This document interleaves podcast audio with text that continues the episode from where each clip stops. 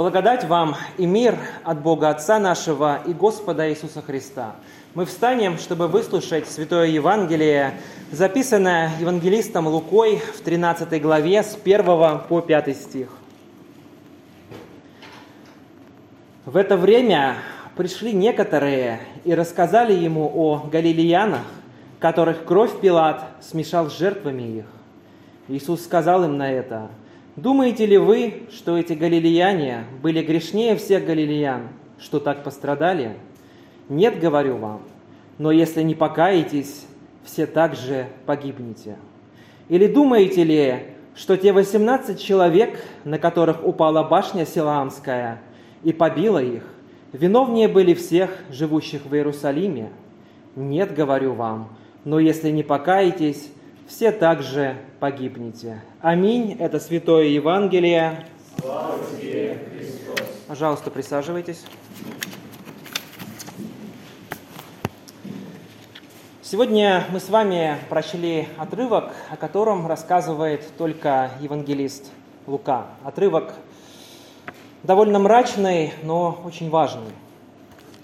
Господу нашему Иисусу Христу сообщают, что прокуратор Иудеи Понтий Пилат смешал кровь некоторых жителей Галилеи с э, жертвой их. Что это значит? Это значит, что по приказу Пилата эти несчастные иудеи были убиты прямо в храме во время приношения ими жертв. И звучит действительно ужасно. И сразу же возникает резонный вопрос, почему? Все дело в том, что во время земного служения Господа жители Галилея являлись, если можно так выразиться, неблагонадежными элементами для римлян. Считалось, что эти люди склонны к мятежу. Галилеяне, скорее всего, участвовали в бунте, вызванном тем, что Понтий Пилат пожелал взять деньги на строительство системы водоснабжения из храмовой казны. В том бунте, к сожалению, погибли многие, римляне затаили злобу. Для, для иудеев же, считавших, что человек получает воздаяние за грехи еще при жизни, что грех и наказание непременно связаны, такая ужасная смерть в храме во время жертвоприношения казалась страшной карой за вопиющие преступления – но что же такого должны были совершить эти несчастные, чтобы Господь их так наказал? Иудеи не могли этого разуметь, не могли понять. Их мучил этот вопрос, и с этим вопросом они обратились ко Христу. В их понимании действительно жители Галилеи были грешнее всех остальных своих соотечественников. Однако Господь, Господь знал их мысли и сразу же возразил, «Нет, говорю вам, но если не покаетесь, все также погибнете. Заметьте, он не говорит, за что или почему пострадали убитые. Не это необходимо знать вопрошающим. Но главное, без покаяния, без обращения к Евангелию, без следования за Христом у них нет никаких шансов на жизнь. Погибнете здесь означает не только кончину физическую, но и смерть вечную. Вот что важно – Господь как бы говорит, вы сами находитесь на волосок от смерти, но печетесь об ответе, который вам никак не поможет. Для чего? Для чего вы уподобляетесь человеку, чья нога уже занесена над обрывом, но мыслящему лишь о том, почему поскользнулся другой? Сколь пользы принесет вам эта информация, вам, умирающим во грехах и во тьме? Господь продолжает, задавая еще один риторический вопрос. Думаете ли, что те 18 человек, на которых упала башня Силаамская и побила их, оказались должниками большими всех живущих в Иерусалиме? Нет, говорю вам, но если не покаетесь, все также погибнете. Снова Господь говорит те же самые слова, слово в слово. Вообще, когда в Писании несколько раз что-то повторяется, на это стоит обратить особое внимание. Мы помним, как говорит Христос, истина, истинно говорю вам. И когда какой-то человек угодил Богу в Писании, его имя тоже повторяется или удваивается. Помните? Авраам, Авраам, Моисей, Моисей. И наоборот, когда какой-то человек впадает в Божью немилость, его имя, оно исчезает. Можно вспомнить момент, когда Авраам прогоняет Агарь и Измаила, их имена, они исчезают. Имя Антихриста в Писании вообще названо цифрами. Он не имеет права ни на какое имя. Так вот, Иисус Христос дважды дает понять, что погибшие были грешны не более, чем остальные. И дважды он делает очень серьезное предупреждение вопрошающим его. Однако вопрос, почему, продолжает задаваться из века в век. Трагические события, к сожалению, происходят и в наше время. У нас есть свои силамские башни, у нас есть свои пилаты, и кровь, увы, продолжает проливаться. И когда случается что-то ужасное, когда страдает невинный, наш потрясенный рассудок не может взять в толк, почему так происходит, почему с хорошими людьми происходят плохие вещи, почему они гибнут. Это действительно очень сложные вопросы. Вопросы, которые задают любому пастору, каждому христианину. Здесь можно цитировать умнейших богословов, предлагать различные варианты ответов, но ни один из них не сможет удовлетворить. Полностью заполнить эту пустоту даже в человеке, который сам, возможно, не сталкивался с утратой, но вопрошает лишь из интереса, в очередной раз испытав укол этого падшего мира. И что же можно сказать о близких тех, кто скоропостижно оставил этот мир? Их не интересует слово теодицея, весь богатый багаж церкви. Все эти вещи, они будут только злить их, и их, конечно, можно понять. Слова, что мы живем в несправедливом, падшем мире, по сути, лишь набор клише для них. Что же можно сделать? Единственное – адресовать вопрос Богу напрямую. Не нужно бояться задавать вопросов Богу. Бог действительно может ответить, но что даст тебе его ответ? Тебе, если ты еще не пришел к нему, не обратился, не спасен, не находишься в Боге. Если разум твой и сердце твои по-прежнему остаются разумом и сердцем ветхого человека, если разум твой не изменен, не способен вместить то, что Божье, его ответ покажется тебе пустым, жестоким и недостаточным его ответ никак не поможет справиться с утратой. Только в Боге успокаивается душа человеческая, только в нем он обретает надежду. «Придите ко мне, все труждающиеся и обремененные, — говорит Господь, — и я успокою вас». Только в том, кто есть истина, можно получить ответ. И только в том, кто сам есть жизнь, мы имеем упование на встречу с почившими – но лишь при условии, что сами являемся Христовыми, Божьими, никак иначе. Почему происходят трагедии, почему люди страдают, мы не знаем наверняка. И, скорее всего, ответ на этот вопрос в полной мере будет явлен нам только в жизни будущего века. Грешнее ли они остальных? Нет. Имела ли их смерть какой-то смысл? Да, имела. Спасти других помочь нам прийти к Богу. Это действительно леденящий, страшный душ, но он необходим людям, пребывающим в забытии, идущим в вечную погибель. Иногда Бог действительно делает нам очень больно. И делает Он нам очень больно именно потому, что любит нас. Как врач, делающий больно, чтобы ты исцелел и имел совершенно другое качество жизни – несравнимое с тем, что ты имеешь сейчас. Господь в первую очередь желает накинуть кислородную маску на нас и хочет, чтобы лишь затем мы помышляли об остальных. Сначала сам озаботься вопросами своего спасения, и лишь затем задавай вопрос Богу, почему. Ведь для человека все безрадостно и окончательно, только если он не верит в эту самую жизнь будущего века, если отвергает Бога, предпочитая грех, да, тогда все действительно очень страшно. А если человек гневается на Бога, значит, он уже в Него верит, значит, он может быть обращен.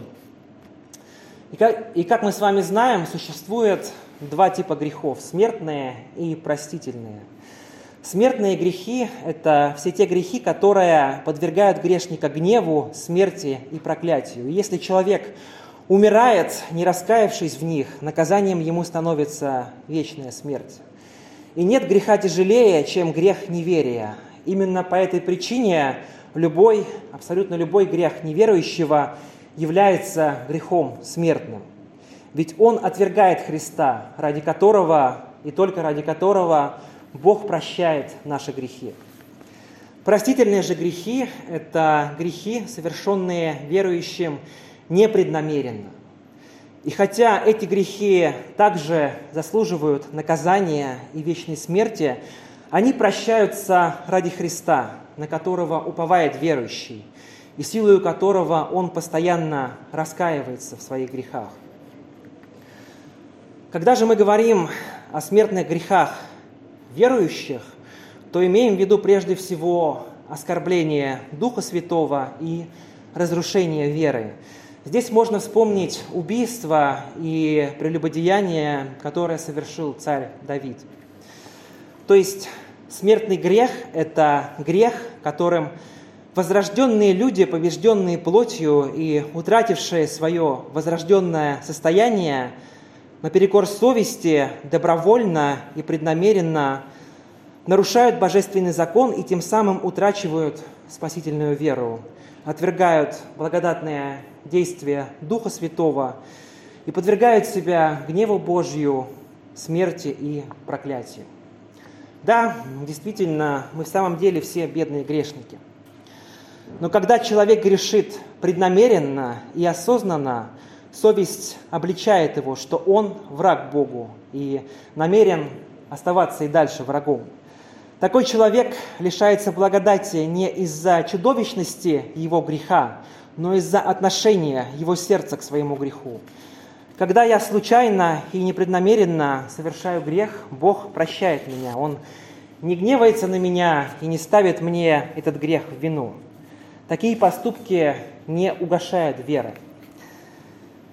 Но когда человек пребывает в грехе вопреки укорам совести, осознанно, осознавая, что это грех, и продолжая грешить намеренно на протяжении долгого времени, это значит, что он не имеет веры и не может искренне молиться.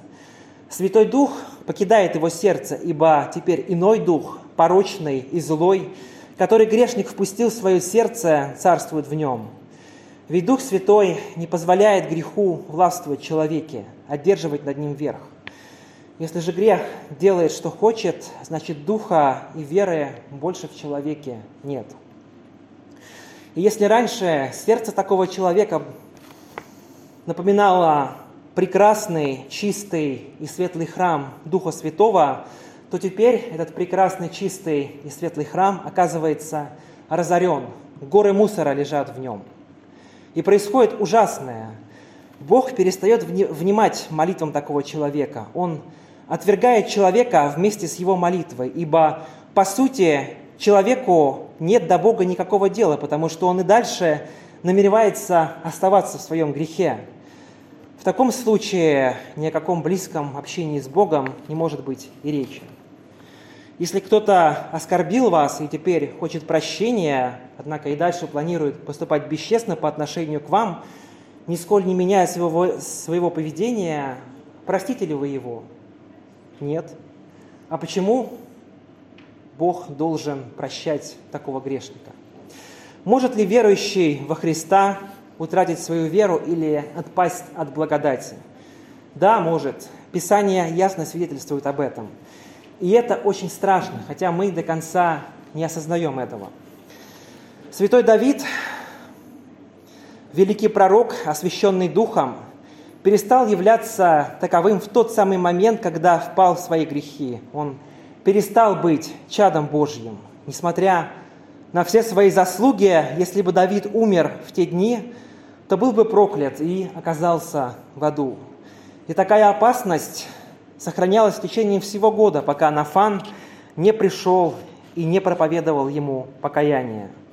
Поэтому любой христианин обязан твердо помнить, порочные дела разрушают веру, и светильник ее может погасить не только явный грубый грех, но и любой добровольный, преднамеренный грех.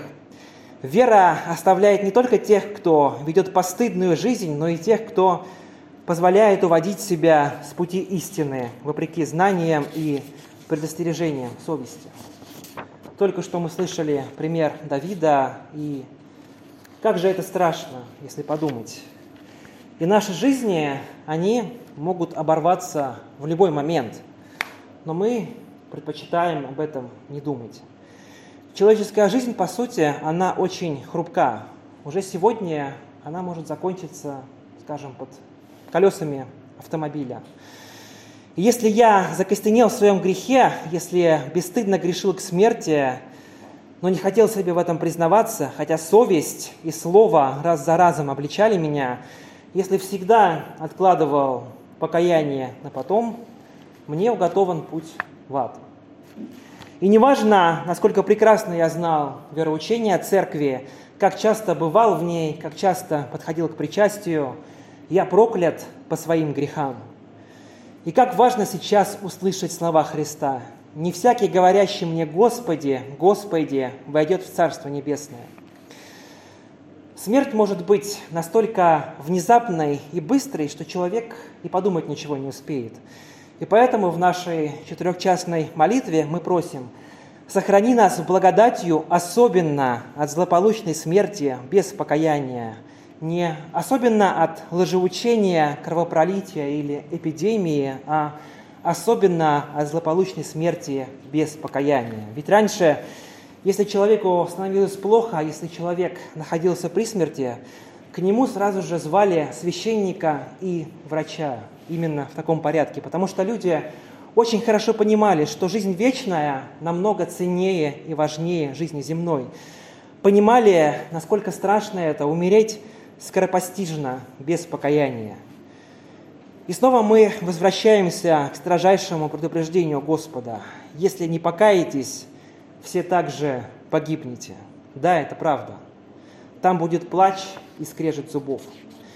Церковь всегда учила, если святой осознанно и намеренно действует против заповедей Божьих, он не является больше святым. Он утратил истинную веру и изгнал от себя Духа Святого. Но если он вновь обращается, великий Бог остается верен своей милостивой клятве. Клятве, которой он покаялся, сказав, «Разве я хочу смерти беззаконника, не того ли, чтобы он обратился от путей своих и был жив.